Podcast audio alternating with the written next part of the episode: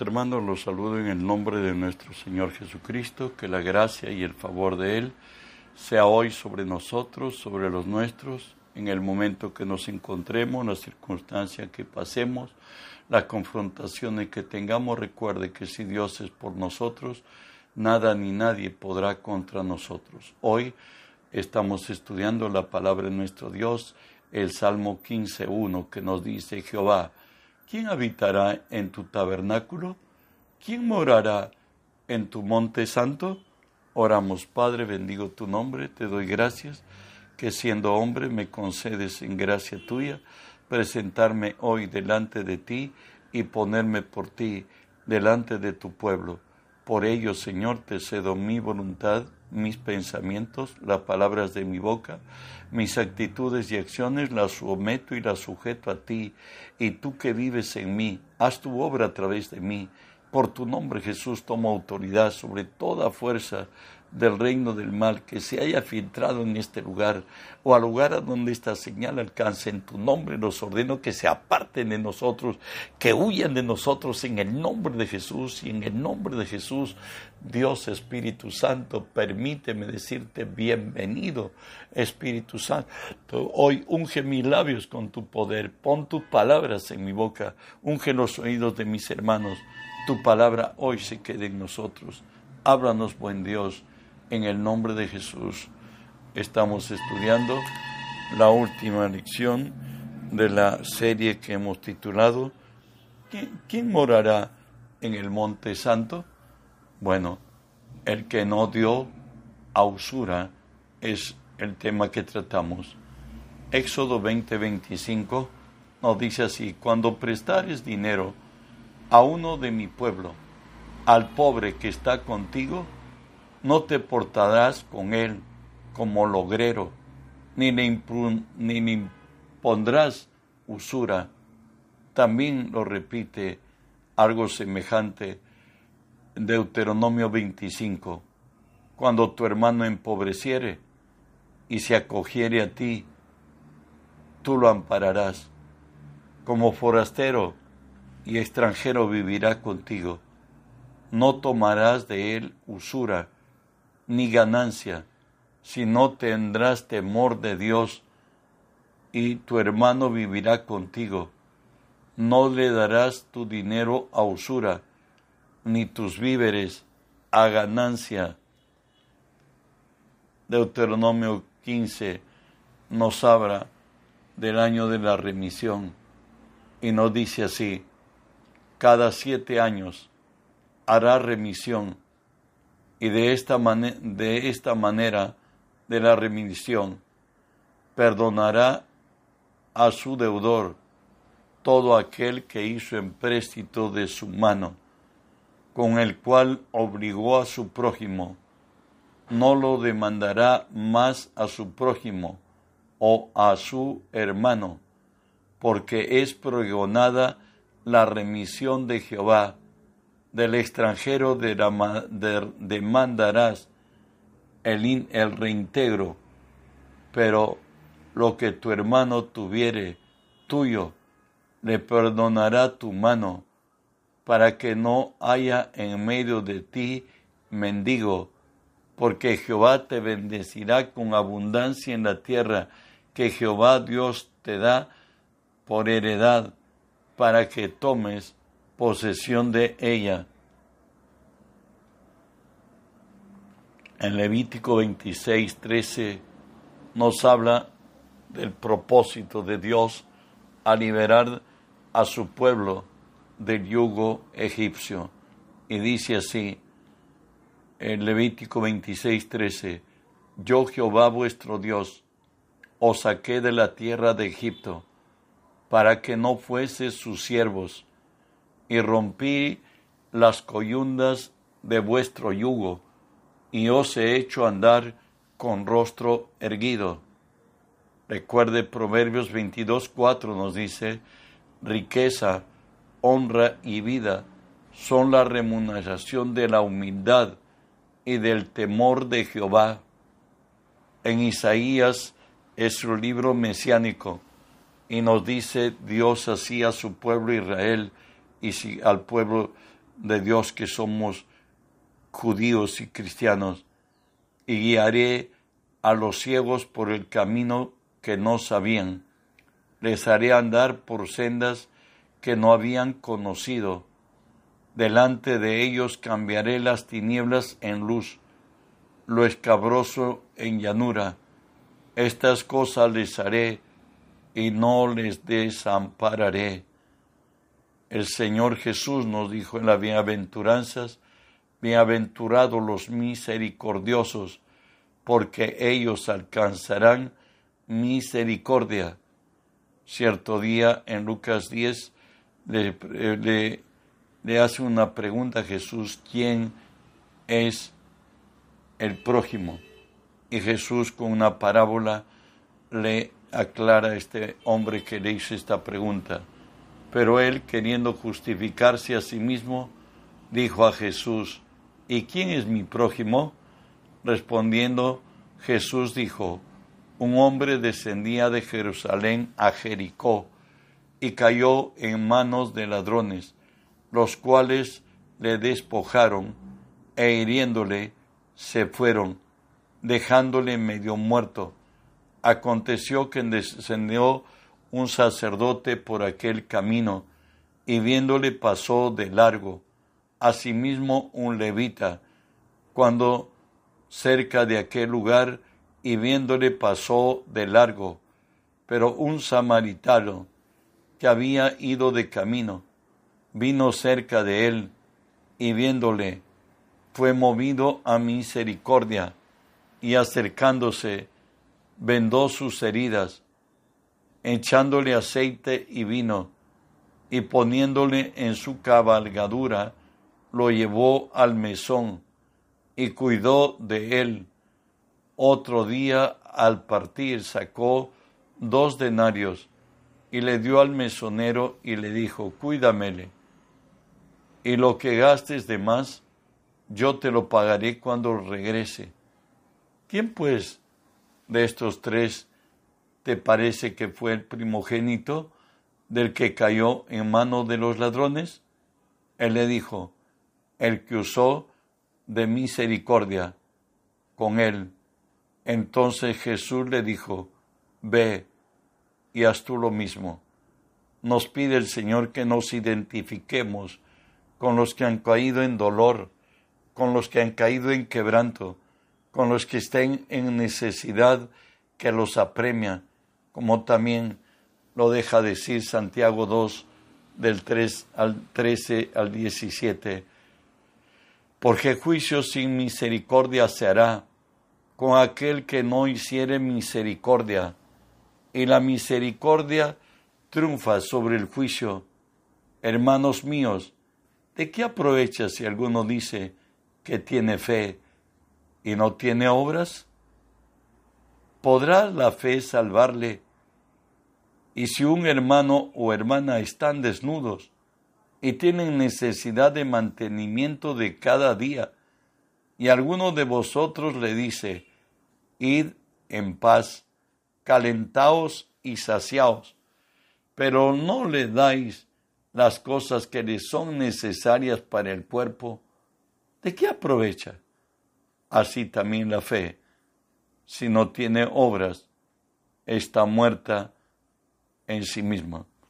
Si la fe no tiene obras, está muerta en sí mismo. Vuelvo a decirles, el Señor nos ha bendecido para ser de bendición, aun por propia vergüenza, quien nos toque la puerta para pedirle lo más necesario, que es comer o beber, debemos asistirlo.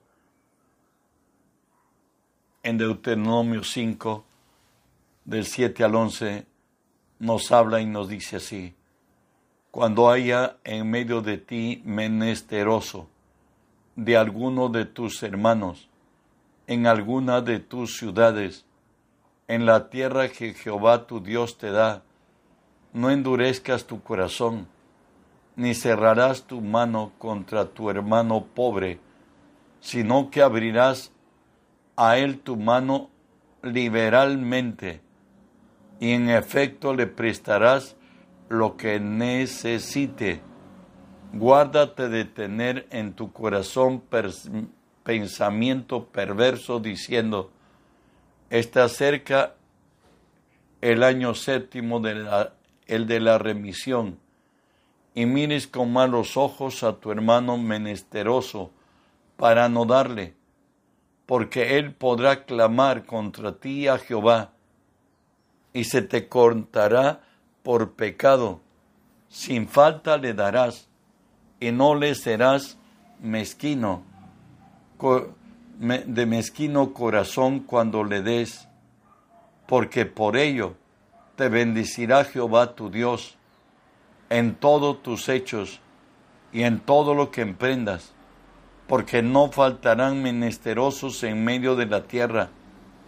Esto yo te mando diciendo, abrirás tu mano a tu, a tu hermano, al pobre y al menesteroso de la tierra. Escucha lo que dice la palabra. Salmo 41, 1 y 2. Bienaventurado el que piense en el pobre. En el día malo lo librará Jehová. Jehová lo, lo guardará, le dará vida, será bienaventurado en la tierra y no le entregará a la voluntad de sus enemigos. Dios se identifica con los que tienen misericordia, con aquellos que están identificados, con los que pasan hambre, dolor, vergüenza. En la misma palabra nos dice Jesús, estuve desnudo y no me vestiste. Bueno, es tiempo de tomar en conciencia que somos cristianos sigo leyendo Proverbios 14, 31. El que oprime al pobre afrenta a su hacedor, mas el que tiene misericordia del pobre lo honra. Proverbios 19, 17 nos dice, el que presta a Jehová presta, el que da al pobre, y el bien que ha hecho se le volverá a pagar. Recuerda que está escrito que, que Jehová es sostenedor del huérfano, de la viuda, del desamparado. Bueno, si tú eres el instrumento que Dios va a usar, Dios dice que el que le da al pobre le presta a Jehová y el bien que ha hecho se le volverá a pagar. Es más, Proverbios 28, 27 nos dice, el que da al pobre no tendrá pobreza, mas el que aparta sus ojos tendrá muchas maldiciones. El que aparta sus ojos del pobre, por cierto, tendrá muchas maldiciones. Hechos 20:35 nos dice, en todo os he enseñado, está hablando Pablo, que trabajando así, se debe ayudar a los necesitados y recordar las palabras del Señor, que dijo más bienaventurado es dar que recibir. Dios es dador, Él nos dio su unigénito Hijo, por Él somos salvos. Hoy hablaremos del misterio de Jesús. Él abrirá los ojos de los ciegos, nos dice Isaías 49 del 8 al 10. Así dijo Jehová, en tiempo aceptable te oí, en el día de salvación te ayudé, y te guardaré, y te haré por pacto al pueblo, para que restaures la tierra, para que heredes asoladas heredades, para que digas a los presos salid, y a los que están en tinieblas mostraos. En los caminos serán apacentados, y en todas las alturas tendrán sus pastos. No tendrán hambre ni sed, ni calor, ni el sol los afligirá, porque el que tiene misericordia de ellos los guiará, los conducirá a manantiales de agua. Sabes el Señor, siempre tiene segundas oportunidades. Y en Juan nos dice así, y mirándolos Jesús les dijo, para los hombres esto es imposible, mas para Dios todo es posible. Mirándolos dijo, para los hombres esto es imposible, mas para Dios todo es posible. Isaías 43 nos dice, aquí que yo hago cosa nueva, pronto saldrá luz, no la conoceréis otra vez, abriré camino en el desierto y ríos en, en la soledad, pues Dios en su gracia, cuando los imprevistos de la vida nos han alcanzado, podemos oír su voz que nos aliente y nos dice, no os ha sobrevenido ninguna tentación que no sea humana, porque fiel es Dios que juntamente con la tentación los habrá dado la salida. Y cuando el enemigo ya se estableció, pareció que ya nos determinó, Él vuelve a, decirnos en la palabra que Él abre ríos en el sequedal. Muchas veces no hubo otra manera que Dios empezase algo nuevo en nuestras vidas, sino permitiéndonos que como Job descendiéramos a la nada, tocáramos piso, como decimos aquí en Perú. Pero sin embargo Dios siempre da segundas oportunidades. A Job la dio. Job 42.10 lo dice así. Y quitó Jehová la aflicción de Job cuando él hubo orado por sus amigos y aumentó al doble todas las cosas que habían sido de Job. Al encontrarnos él en el camino, hoy ya en Cristo nos dice así la palabra en 2 de Corintios 5, 16, 17, de manera que nosotros de aquí en adelante a nadie conocemos según la carne, y aun si a Cristo conocimos según la carne, ya no le conocemos así. De modo que si alguno está en Cristo, nueva criatura es. Todas las cosas viejas pasaron. He aquí, todo, todas son hechas nuevas. Recuerde que Dios nos ha dado una segunda oportunidad de la vida, mientras que en el pasado se nos dijo siempre, genio y figura hasta la sepultura. Hoy el Señor nos dice, de modo que si alguno está en Cristo, nueva criatura es, todas las cosas viejas pasaron, he aquí, todo es hecho nuevo. Él nos dice para que digas, a los presos salid. ¿Y cómo es que los presos salen de su humillación, su postración? No está hablando de condenados de cárcel, está hablando de los que están atados en prisiones. Y Jesús nos dice así que si el Hijo libertarie, seréis verdaderamente libres. Pero en Juan 8, 31 y 32 nos dice la manera como Él nos liberta. Y nos dijo así, dijo entonces Jesús a los judíos que habían creído en Él, si vosotros permaneceréis, permaneceréis en mi palabra, seréis verdaderamente libres, seréis verdaderamente mis discípulos y conoceréis la verdad y la verdad os hará libres. Si permanecemos en la palabra, seremos verdaderamente sus discípulos, enseñados por el Maestro, y conoceremos la verdad, y la verdad nos hará libres. También dijo a los que están en tiniebla, mostraos nos dice, volveos a la fortaleza. Zacarías 9:12 nos dice, volveos a la fortaleza, oh prisioneros de, de esperanza. Hoy también os anuncio que yo restauraré al doble. Muchas veces estamos, como lo dice Naún 2, subió destruidor contra ti. Guarda tu fortaleza, vigila el camino, ciñete los lomos, refuerza mucho tu poder. Recuerda que Él dice, que la gloria postrera de esta casa será mayor que la primera, pues Dios puede hacer grandes milagros, puede restaurar y puede multiplicar en gracia su nombre y traer bendición sobre nuestras vidas. Jesús dijo que no tendremos sed jamás.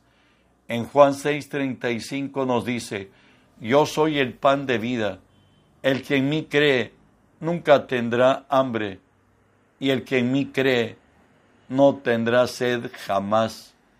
El que a mí viene no tendrá hambre, y el que en mí cree no tendrá sed jamás. Él dice, guiaré a los ciegos por camino que no sabían. Sabe que hay dos formas de vivir la vida. O lo vivimos en el espíritu o lo vivimos en la razón o en la carne que nos dice la palabra. Pero finalmente es esto, porque el ocuparse de la carne es muerte, pero el ocuparse del espíritu es vida y paz. Vivir en el espíritu, garantía segura de vida, de bien, de prosperidad, paz, seguridad, tranquilidad. De ahí que nos dice Romanos 6, 14, porque el pecado ya no se enseñará de vosotros, pues no estáis bajo la ley, sino bajo la gracia. Espero que nuestro Dios hablado tu corazón y tengas principios por los cuales puedas vivir y puedas alcanzar gracia eterna y puedas ir de gloria en gloria, de poder en poder y de victoria en victoria. Reenvía el mensaje que otros conozcan, pues procuramos darles la palabra de nuestro Dios, que ella corra, que alcance a muchos, es responsabilidad tuya, mía, nuestra. Bendiciones.